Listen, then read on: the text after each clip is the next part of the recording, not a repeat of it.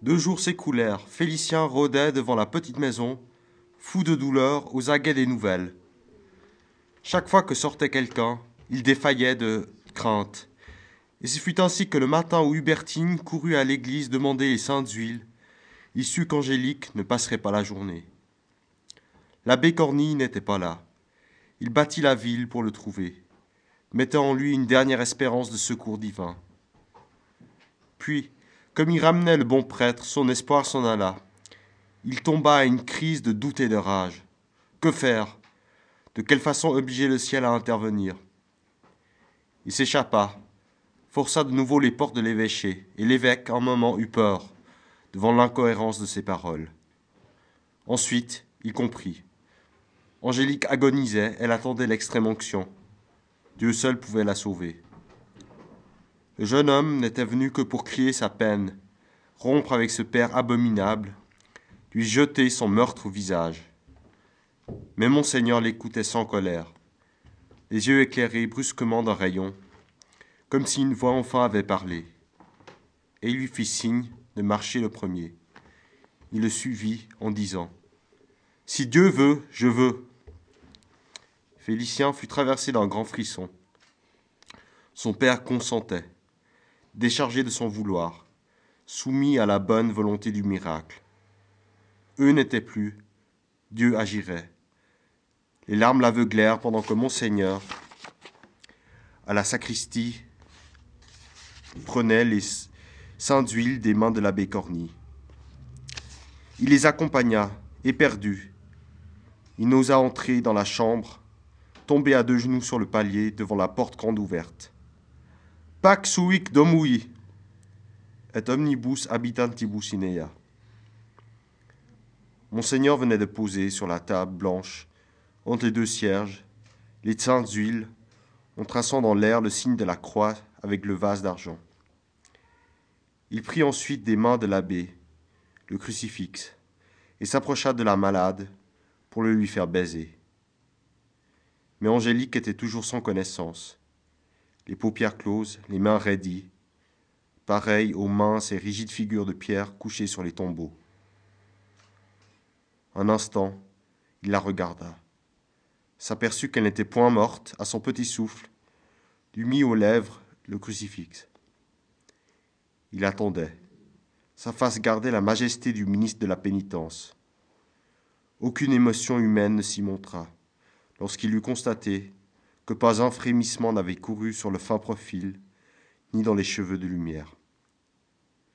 Elle vivait pourtant. Cela suffisait au rachat des peines. Alors monseigneur reçut de l'abbé le bénitier et l'aspersoir, et tandis que celui-ci lui présentait le rituel ouvert, il jeta de l'eau bénite sur la mourante en lisant les paroles latines.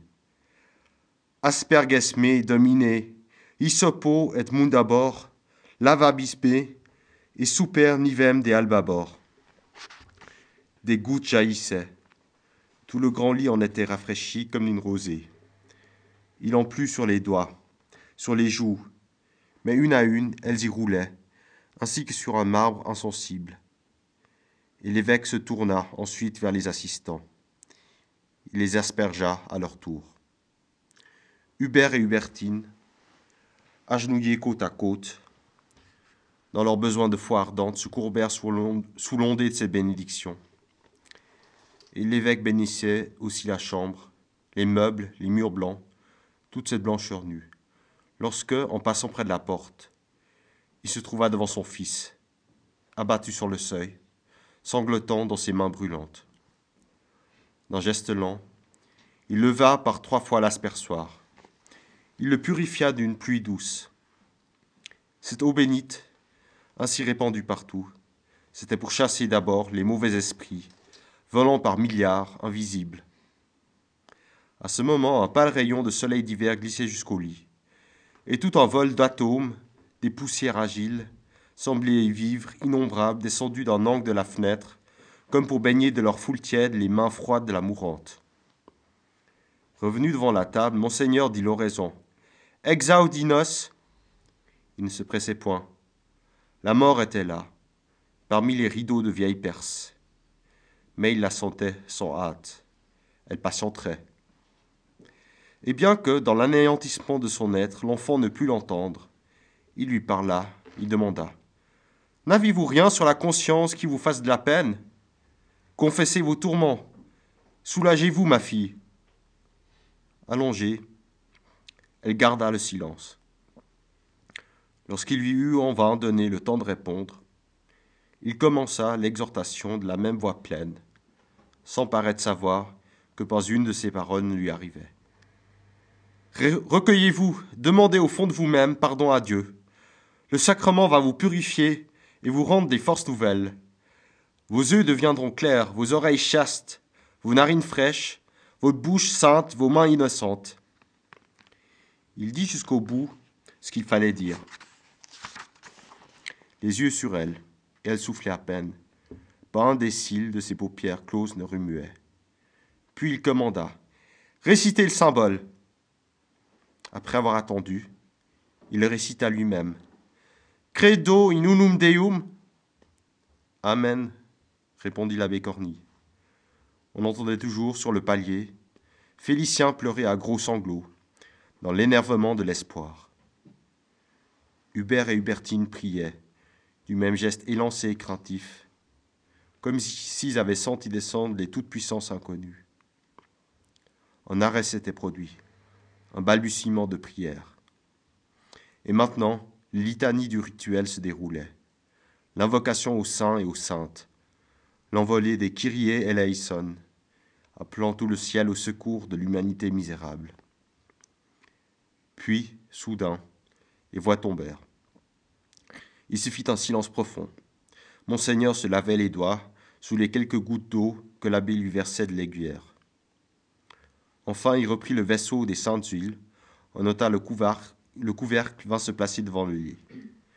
C'était la solennelle approche du sacrement, de ce dernier sacrement, dont l'efficacité efface tous les péchés mortels ou véniels, non pardonnés, qui demeurent dans l'âme après les autres sacrements, reçus. Ancien reste de péchés oubliés, péchés commis sans le savoir, péchés de langueur n'ayant pas permis de se rétablir fermement en la grâce de Dieu. Mais les prendre, ces péchés, ils venaient donc du dehors, dans ce rayon de soleil, aux poussières dansantes qui semblaient apporter des germes de vie jusque sur ce grand lit royal, blanc et froid de la mort d'une vierge Monseigneur s'était recueilli, les regards de nouveau sur Angélique, s'assurant que le petit souffle n'avait pas cessé. Il se défendait encore de toute émotion humaine, à la voir si amincie, une beauté d'ange, immatérielle déjà. Son pouce ne trembla pas. Lorsqu'il le trempa doucement dans les saintes huiles et qu'il commença les onctions sur les cinq parties du corps, où résident les sens, les cinq fenêtres par lesquelles le mal entre dans l'âme.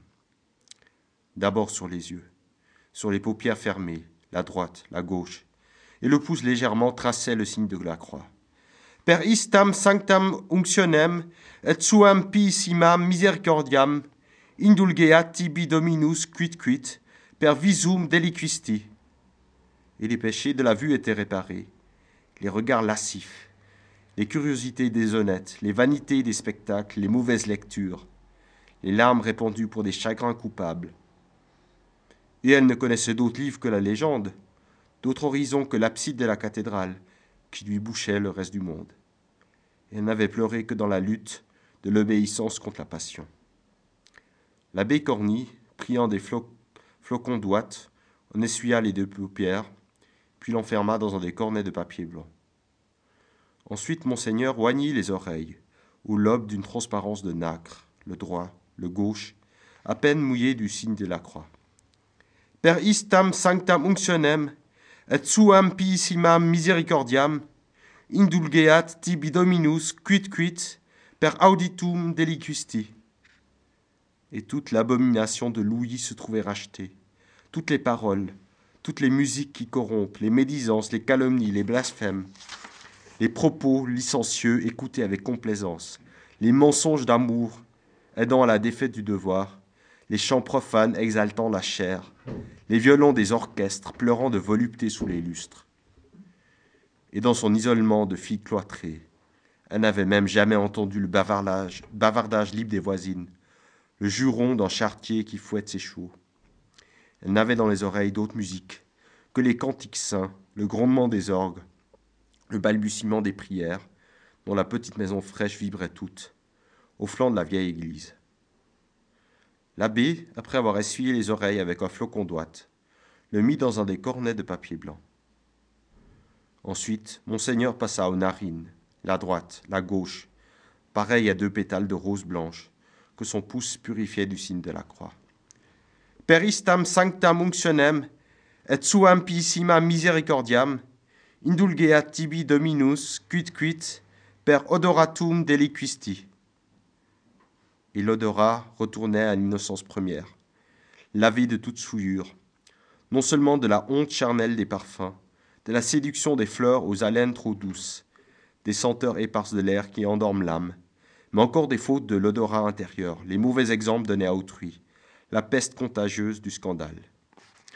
Et droite, pure, elle avait fini par être un lys parmi les lys, un grand lys dont les parfums fortifiaient les faibles, égayaient les forts.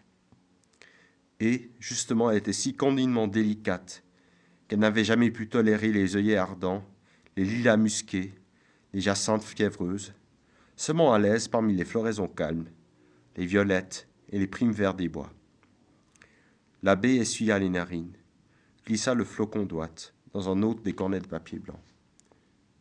Ensuite, monseigneur descendant à la bouche close, qu'entr'ouvrait à peine le léger souffle, barra la lèvre inférieure du signe de la croix.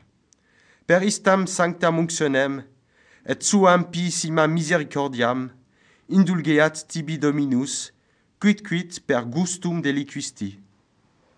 Et toute sa bouche n'était plus qu'un calice d'innocence, car c'était cette fois le pardon des basses satisfactions du goût, la gourmandise, la sensualité du vin et du miel, le pardon surtout des crimes de la langue, l'universelle coupable, la provocatrice, l'empoisonneuse, celle qui fait les querelles, les guerres, les erreurs, les paroles fausses, dont le ciel lui-même est obscurci.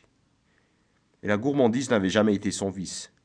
Elle en était venue, comme Élisabeth, à se nourrir sans distinguer les aliments. Et si elle vivait dans l'erreur, c'était son rêve qui l'y avait mise, l'espoir de l'au-delà, la consolation de l'invisible, tout ce monde enchanté que créait son, que créait son ignorance et qui faisait d'elle une sainte. L'abbé, ayant essuyé la bouche, plia le flocon d'ouate dans le quatrième des cornets de papier blanc. Enfin, monseigneur à droite, puis à gauche, oignant les paumes des deux petites mains d'ivoire renversées sur le drap, effaça leurs péchés du signe de la croix. Peristam sanctam unctionem, et suam pissima misericordiam, indulgeat tibi dominus, quid quid per tactum deliquisti. Et le corps entier était blanc, lavé de ses dernières macules, celles du toucher, les plus salissantes, les rapines, les batteries, les meurtres, sans compter les péchés des autres parties omises, la poitrine, les reins et les pieds, que cette onction rachetait aussi, tout ce qui brûle et rugit dans la chair, nos colères, nos désirs, nos passions déréglées, les charniers où nous courons, les joies défendues dont crient nos membres. Et depuis qu'elle était là, mourante de sa victoire, elle avait abattu sa violence, son orgueil et sa passion, comme si elle n'eût apporté le mal originel que pour la gloire d'en triompher.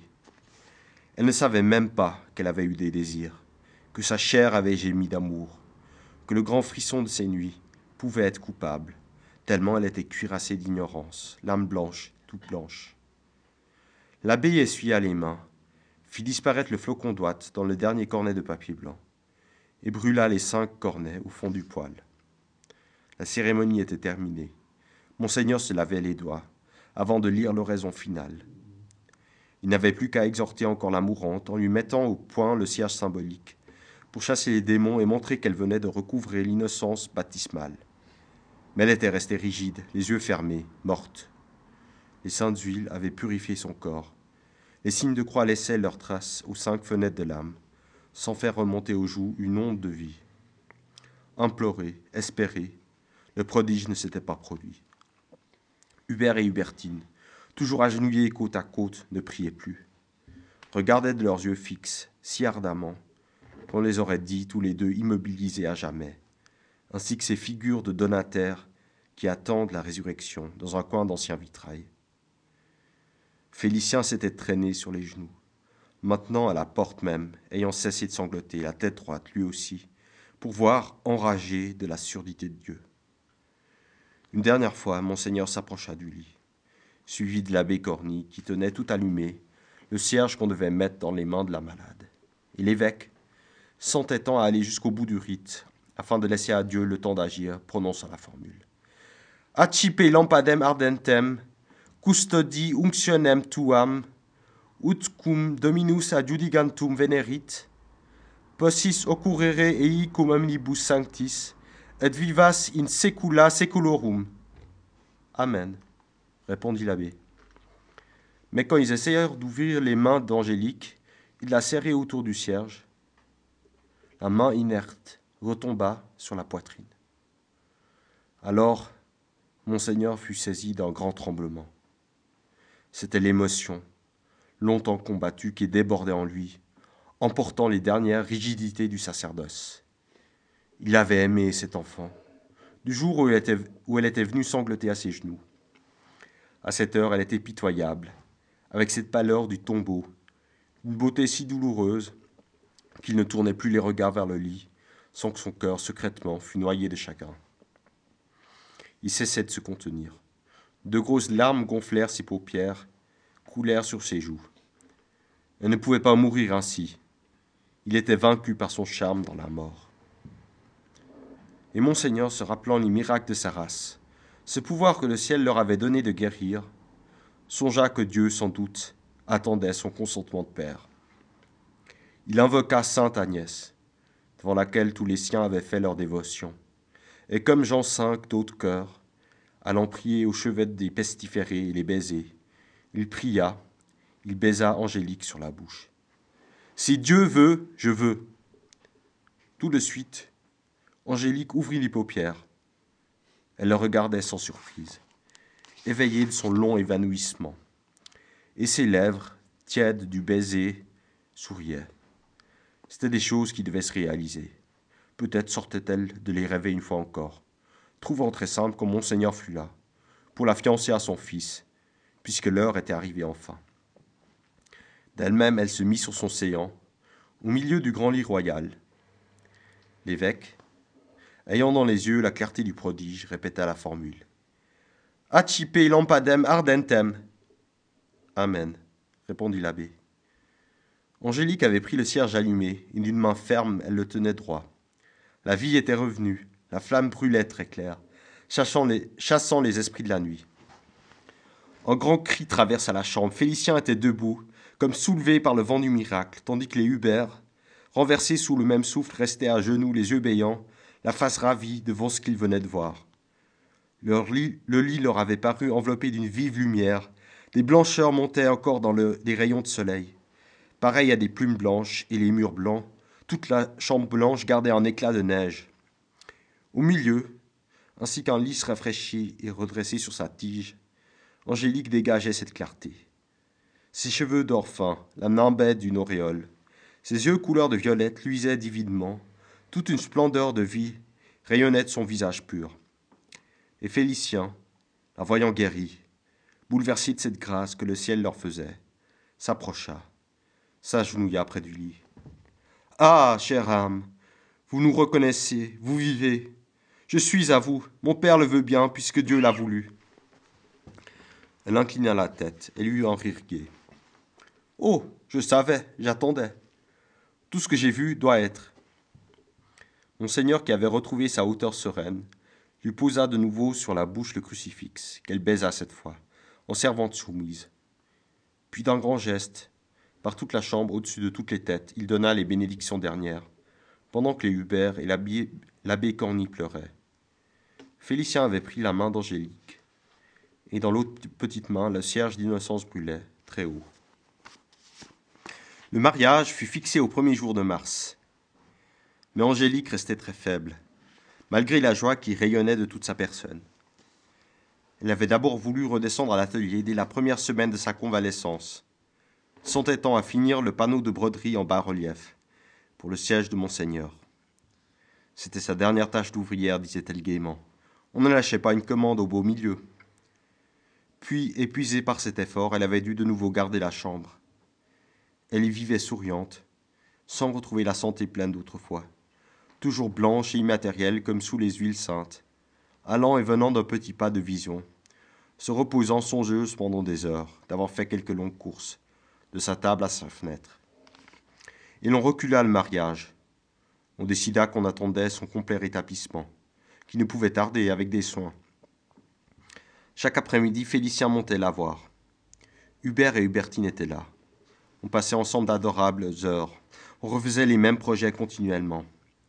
Assise, elle se montrait, d'une vivacité rieuse. La première à parler des jours si remplis de leur prochaine existence, les voyages, haute cœur à restaurer, toutes les félicités à connaître. On l'aurait dite bien sauvée alors, reprenant des forces dans le printemps hâtif qui entrait, chaque jour plus tiède par la fenêtre ouverte. Elle ne retombait point aux gravités de ses songeries que lorsqu'elle était seule, ne craignant pas d'être vue. La nuit, des voix l'avaient effleurée. Puis c'était un appel de la terre à son entour. En elle aussi, la clarté se faisait. Elle comprenait que le miracle continuait uniquement pour la réalisation de son rêve. N'était-elle pas morte déjà, n'existant plus parmi les apparences que grâce à un répit des choses? Cela, aux heures de solitude, la berçait avec une douceur infinie, sans regret à l'idée d'être emportée dans sa joie, certaine toujours d'aller jusqu'au bout du bonheur. Le mal attendrait. Sa grande allégresse en devenait simplement sérieuse. Elle s'abandonnait, inerte, ne sentait plus son corps, volait au pur délice. Et il fallait qu'elle entendît les Hubert ouvrir la porte, ou que Félicien entrât la voir, pour qu'elle se redressât, feignant la santé revenue, causant avec des rires de leurs années de ménage très loin dans l'avenir. Vers la fin mars, Angélique sembla s'égayer encore. Deux fois toute seule, elle avait eu des évanouissements. Un matin, elle venait de tomber au pied du lit, comme Hubert lui montait justement une tasse de lait. Et pour le tromper, elle plaisanta par terre, raconta qu'elle cherchait une aiguille perdue. Puis le lendemain, elle se fit très joyeuse. Elle parla de brusquer le mariage, de le mettre à la mi-avril. Tous se récrièrent. Elle était encore si faible. Pourquoi ne pas attendre? Rien ne pressait. Mais elle s'enfièvra. Elle voulait tout de suite, tout de suite. Hubertine, surprise, eut un soupçon. Devant cette hâte, la regarda un instant, pâlissante au petit souffle froid qui l'effleurait. Déjà, la chère malade se calmait, dans son de besoin de faire illusion aux autres, elle qui se savait condamnée. Hubert et Félicien, en continuelle adoration, n'avaient rien vu, rien senti. En se mettant debout par un effort de volonté, allant et venant de son pas souple d'autrefois, elle était charmante. Elle dit que la cérémonie achèverait de la guérir, tant elle serait heureuse. D'ailleurs, monseigneur déciderait. Quand le soir même l'évêque fut là, elle lui expliqua son désir, les yeux dans les siens, sans le quitter du regard, la voix si douce, que sous les mots, il y avait l'ardente supplication de ce qu'elle ne disait pas. Monseigneur savait, et il comprit. Il fixa le mariage à la mi-avril. Alors, on vécut dans le tumulte, de grands préparatifs furent faits. Hubert, malgré sa tutelle officieuse, avait dû demander son consentement au directeur de l'assistance publique, qui représentait toujours le conseil de famille. Angélique n'était point majeure, et M. Grand-Cyr, le juge de paix, s'était chargé de ces détails, afin d'en éviter le côté pénible à Félicien et à la jeune fille. Mais celle-ci, ayant vu qu'on se cachait, se fit monter un jour son livret d'élève, désirant le remettre elle-même à son fiancé. Elle était désormais en état d'humilité parfaite. Elle, elle voulait qu'il sût bien la bassesse d'où il la tirait, pour la hausser dans la gloire de son nom légendaire et de sa grande fortune. C'était ses parchemins à elle, cette pièce administrative, cet écrou où il n'y avait qu'une date, suivie d'un numéro. Elle le feuilleta, une fois encore, puis le lui donna sans confusion, joyeuse de ce qu'elle n'était rien, et de ce qu'il la faisait tout. Il en fut touché profondément. Il s'agenouilla, lui baisa les mains avec des larmes, comme si ce fût elle qui lui eût fait l'unique cadeau, le royal cadeau de son cœur.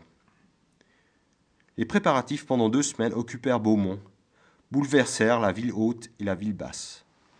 Vingt ouvrières, disait-on, travaillaient nuit et jour au trousseau. La robe de noces à elle seule en occupait trois, il y aurait une corbeille d'un million, un flot de dentelles, de velours, de satin et de soie, un ruissellement de pierreries, des diamants de reine. Mais surtout, ce qui remuait le monde, c'était les aumônes considérables que la mariée, c'était les aumônes considérables, la mariée ayant voulu donner aux pauvres autant qu'on lui donnait à elle, un autre million qui venait de s'abattre sur la contrée en une pluie d'or. Enfin, elle contentait son ancien besoin de charité, dans les prodigalités du rêve, les mains ouvertes, laissant couler sur les misérables un fleuve de richesse, un débordement de bien-être. De la petite chambre blanche et nue, du vieux fauteuil où elle était clouée, elle en riait de ravissement. Lorsque l'abbé Corny lui apportait les listes de distribution. Encore, encore, on ne distribuait jamais assez. Elle aurait désiré le père Mascar attablé devant des festins de princes, les chouteaux vivant dans le luxe d'un palais, la mère Gabet guérie, redevenue jeune, à force d'argent. Et les lamballeuses, la mère et les trois filles, elle les avait comblées de toilettes et de bijoux. La grêle des pièces d'or redoublait sur la ville, ainsi que dans les contes de fées, au-delà même des nécessités quotidiennes, pour la beauté et la joie, la gloire de l'or, tombant à la rue et luisant au grand soleil de la charité. Enfin, la veille du beau jour, tout fut prêt. Félicien avait acquis derrière l'évêché, rue Magloire, un ancien hôtel, qu'on achevait d'installer somptueusement. C'était de grandes pièces, ornées d'admirables tentures, emplies des meubles les plus précieux, un salon en vieille tapisserie, un boudoir bleu, d'une douceur de ciel matinal, une chambre à coucher surtout, un nid de soie blanche et de dentelle blanche, rien que du blanc, léger, envolé, le frisson même de la lumière mais Angélique, qu'une voiture devait venir prendre, avait constamment refusé d'aller voir ces merveilles. Elle en écoutait le récit avec un sourire enchanté. Elle ne donnait aucun ordre. Elle ne voulait point s'occuper de l'arrangement. Non, non, ça se passait très loin, dans cet inconnu de monde qu'elle n'ignorait encore. Puisque ceux qui l'aimaient lui préparaient ce bonheur, si tendrement. Elle désirait y entrer, ainsi qu'une princesse venue des pays chimériques, abordant au royaume réel où elle régnerait. Et de même, elle se défendait de connaître la corbeille, qui elle aussi était là-bas.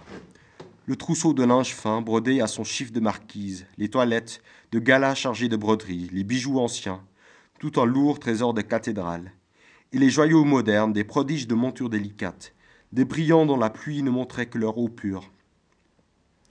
Il suffisait à la victoire de son rêve que cette fortune l'attendit chez elle rayonnante dans la réalité prochaine de la vie. Seule la robe de noces fut apportée le matin du mariage. Ce matin-là, éveillée avant les autres, dans son grand lit, Angélique eut, eut une minute de défaillance désespérée, en craignant de ne pouvoir se tenir debout. Elle essayait, sentait plier ses jambes, et démentant la vaillante sérénité qu'elle montrait depuis des semaines, une angoisse affreuse, la dernière, cria de tout son être. Puis, dès qu'elle vit entrer Hubertine joyeuse, elle fut surprise de marcher, car ce n'était plus ses forces à elle. Une aide sûrement lui venait de l'invisible. Des mains amies la portaient. On l'habilla. Elle ne pesait plus rien. Elle était si légère que, plaisantant sa mère s'en étonnait, lui disait de ne pas bouger davantage si elle ne voulait point s'envoler. Et pendant toute la toilette, la petite maison fraîche des Hubert, vivant au flanc de la cathédrale, frissonna du souffle énorme de la géante, de ce qui déjà y bourdonnait de la cérémonie, l'activité fébrile, fiévreuse du clergé, les volées des cloches surtout, en branle continue d'allégresse dont vibraient les vieilles pierres. Sur la ville haute, depuis une heure, les clochers sonnaient, comme aux grandes fêtes. Le soleil s'était levé radieux.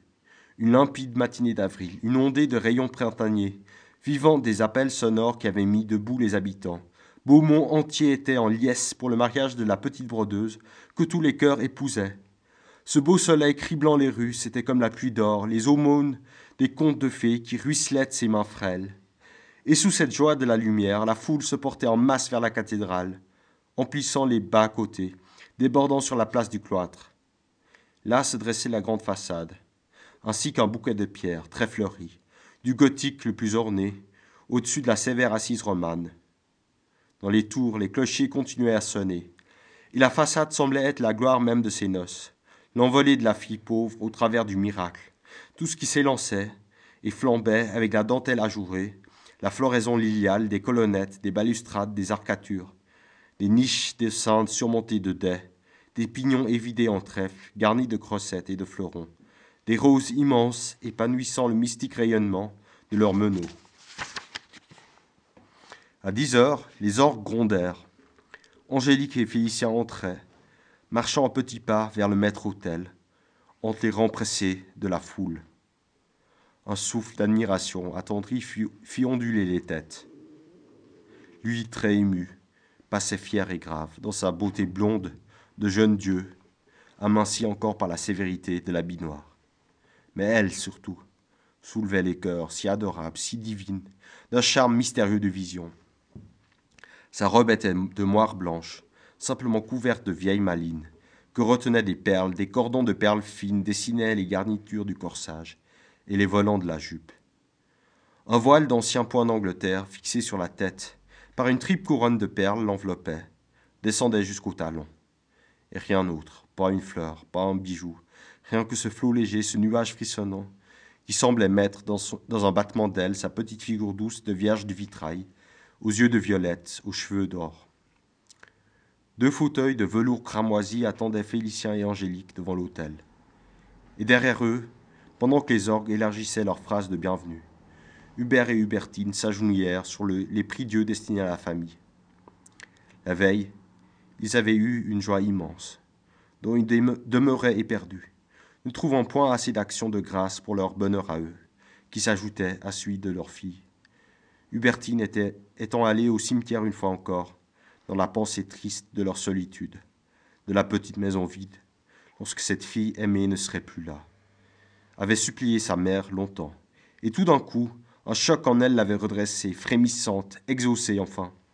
Du fond de la terre, après trente ans, la morte obstinée pardonnait, leur envoyait l'enfant du pardon, si ardemment désiré et attendu.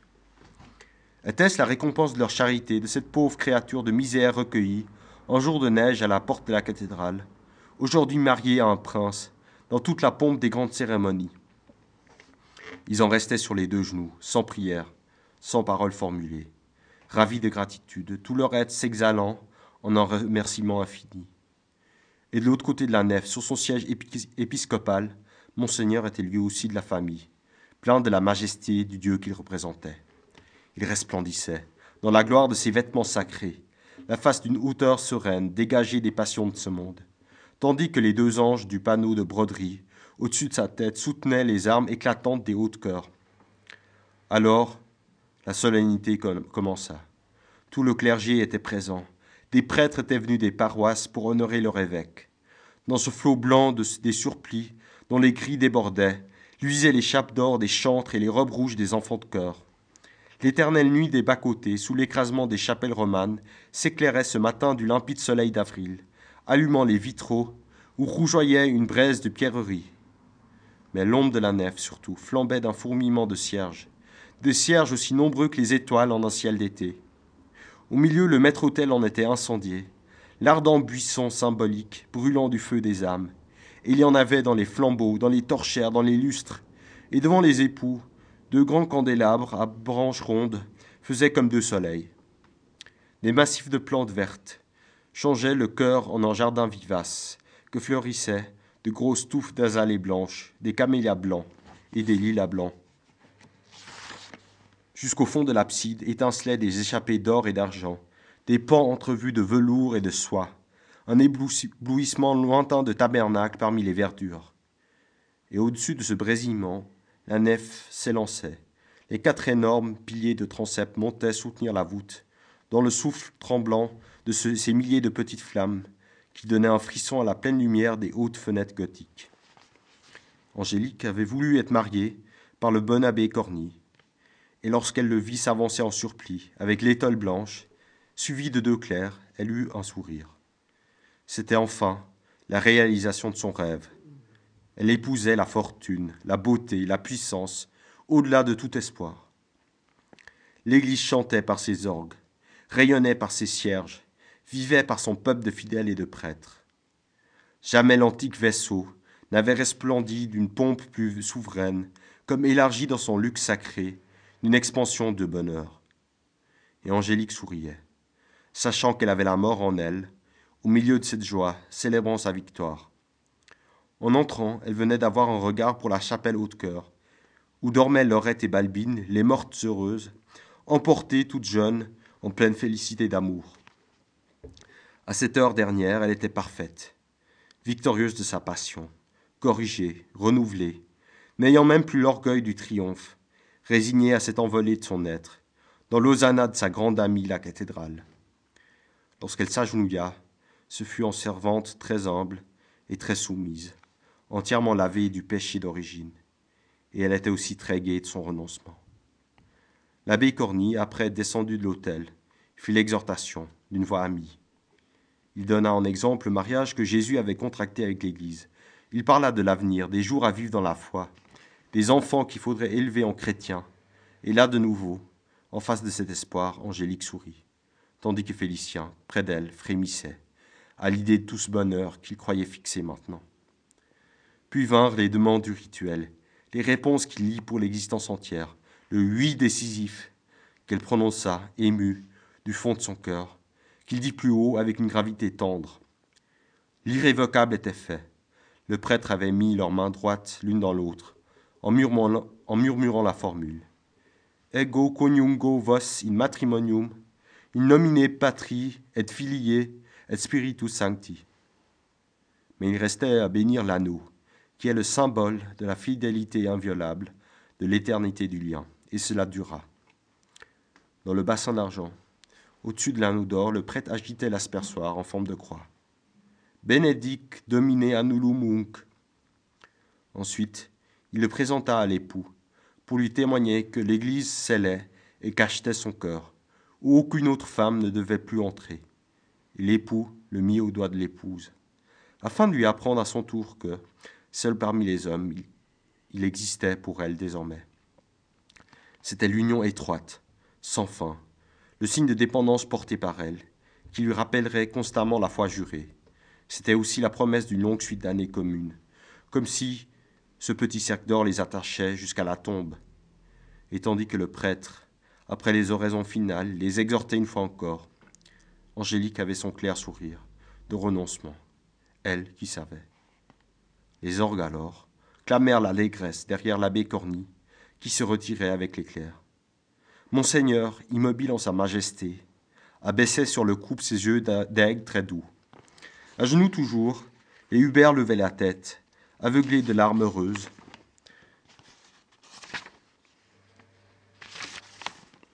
Et la phrase énorme des orgues roula, se perdit en une grêle de petites notes aiguës, pleuvant sous les voûtes, pareil à un chant matinal d'alouette. Un long frémissement, une rumeur attendrie avait agité la foule des fidèles, entassés dans la nef et dans les bas-côtés. L'église parée de fleurs étincelantes de cierges éclatait de la joie du sacrement. Puis ce furent deux heures de souveraine pompe, la messe chantée avec les encensements. Le célébrant avait paru, vêtu de la chasuble blanche, accompagné du cérémoniaire, des deux turiféraires tenant l'encensoir et la navette, des deux acolytes portant les grands chandeliers d'or allumés et la présence de monseigneur compliquait le rite, les saluts, les baisers. À chaque minute, des inclinations, des génuflexions, des, génuflexions faisaient battre les ailes des surplis. Dans les vieilles stalles fleuries de sculptures, tout le chapitre se levait. Et c'était à d'autres instants, comme une haleine du ciel qui prosternait d'un coup le clergé, dont la foule emplissait l'abside. Le célèbre chantait à l'autel. Il se taisait, allait s'asseoir, pendant que le chœur, à son tour, longuement continua des phrases graves de chantre, des notes fines d'enfants de chœur, légères, aériennes, comme des flûtes d'archange. Une voix très belle, très pure, s'éleva, une voix de jeune fille délicieuse à entendre. La voix, disait-on, de mademoiselle Claire de Voincourt, qui avait voulu chanter à ses noces du miracle. Les orgues qui l'accompagnaient avaient un large soupir attendri, une sérénité d'âme bonne et heureuse. Il se produisait de brusques silences, puis les orgues éclataient de nouveau, en roulement formidable, pendant que le cérémoniaire ramenait les acolytes avec leurs chandeliers, conduisait les turiféraires en célébrant, aux célébrants qui bénissaient l'encens des navettes. Et à tout moment, des volées d'encensoirs montaient, avec le vif éclair et le bruit argentin des chaînettes. Une nuée Une nuée odorante bleuissait dans l'air. On encensait l'évêque, le clergé, l'autel, l'évangile, chaque personne et chaque chose à son tour, jusqu'aux masses profondes du peuple, de trois coups, à droite, à gauche et en face. Cependant, Angélique et Félicien à genoux écoutaient tant dévotement la messe, qui est la consommation mystérieuse du mariage de Jésus et de l'Église. On leur avait mis en la main à chacun une chandelle ardente, symbole de la virginité conservée depuis le baptême. Après l'oraison dominicale, ils étaient restés sous le voile, signe de soumission, de pudeur et de modestie, pendant que le prêtre, debout du côté de l'épître, lisait les prières prescrites. Il tenait toujours les chandelles ardentes, qui sont aussi un avertissement de songer à la mort, même dans la joie des justes noces. Et c'était fini. L'offrande était faite. Les célébrants s'en allaient, accompagnés du cérémoniaire, des turiféraires et des acolytes. Après avoir prié Dieu de bénir les époux, afin qu'ils voient croître et multiplier leurs enfants jusqu'à la troisième et la quatrième génération. À ce moment, la cathédrale entière exulta. Les orgues entamèrent la marche triomphale dans un tel éclat de foudre que le vieil édifice en tremblait. Frémissante, la foule était debout, se haussait pour voir. Des femmes montaient sur les chaises, il y avait des rangs pressés de tête jusqu'au fond des chapelles noires des collatéraux. En tout, et tout ce peuple souriait, le cœur battant. Les milliers de cierges dans cet adieu final semblaient brûler plus haut, allongeant leurs flammes des langues de feu dont vacillent les voûtes. Un dernier hosanna du clergé montait dans les fleurs et les verdures, au milieu du luxe des ornements et des vases sacrés. Mais tout d'un coup, la, la grande porte, sous les orgues, ouverte à deux battants, troua le mur sombre d'une nappe de plein jour. C'était la claire matinée d'avril, le vivant soleil du printemps, la place du cloître avec ses gaies maisons blanches. Et là, une autre foule attendait les époux, plus nombreuse encore, d'une sympathie plus impatiente, agitée des gestes et d'acclamations. Les cierges avaient pâli, les orgues couvraient de leur tonnerre les bruits de la rue. Et d'une marche lente, entre la double haie des fidèles, Angélique et Félicien se dirigèrent vers la porte. Après le triomphe, elles sortaient du rêve, elles marchaient là-bas, pour entrer dans la réalité. Ce porche de lumière crue ouvrait sur le monde qu'elle ignorait, et elle ralentissait le pas. Elle regardait les maisons actives, la foule tumultueuse, tout ce qui la réclamait et la saluait. Sa faiblesse était si grande que son mari devait presque la porter. Pourtant, elle souriait toujours. Elle songeait à cet hôtel princier, plein de bijoux et de toilettes de reine, où l'attendait la chambre des noces, toute de soie blanche. Une suffocation l'arrêta. Elle eut la force de faire quelques pas encore. Son regard avait rencontré l'anneau patient en son doigt. Elle souriait de ce lien éternel. Alors, au seuil de la grande porte, en haut des marches qui descendaient sur la place, elle chancela. N'était-elle pas allée jusqu'au bout du bonheur? N'était-ce pas là que la joie d'être finissait? Elle se haussa d'un dernier effort. Elle mit sa bouche sur la bouche de Félicien. Et dans ce baiser, elle mourut, mais la mort était sans tristesse. Monseigneur, de son geste habituel de bénédiction pastorale, aidait cette âme à se délivrer, calmer lui-même, retourner au néant divin. divin. Les Hubert pardonnés, rentrant dans l'existence, avaient la sensation extasiée qu'un songe finissait. Toute la cathédrale, toute la ville était en fête. Les orgues grondaient plus haut, les cloches sonnaient à la volée. La foule acclamait le couple d'amour au seuil de l'église mystique, sous la gloire du soleil printanier. Et c'était un envolement triomphal, angélique, heureuse, pure, élancée, emportée dans la réalisation de son rêve, ravie des noires chapelles romanes aux flamboyantes voûtes gothiques parmi les restes d'or et de peinture, en plein paradis des légendes. Félicien ne tenait plus qu'un rien très doux et très tendre, cette robe de mariée, toute de dentelle et de perles, la poignée de plumes légères, tiède encore d'un oiseau, depuis longtemps, il sentait bien qu'il possédait une ombre. La vision, venue de l'invisible, retournait à l'invisible. Ce n'était qu'une apparence qui s'effaçait, après avoir créé une illusion. Tout n'est que rêve. Et au sommet du bonheur, Angélique avait disparu, dans le petit souffle d'un baiser. Merci de votre attention.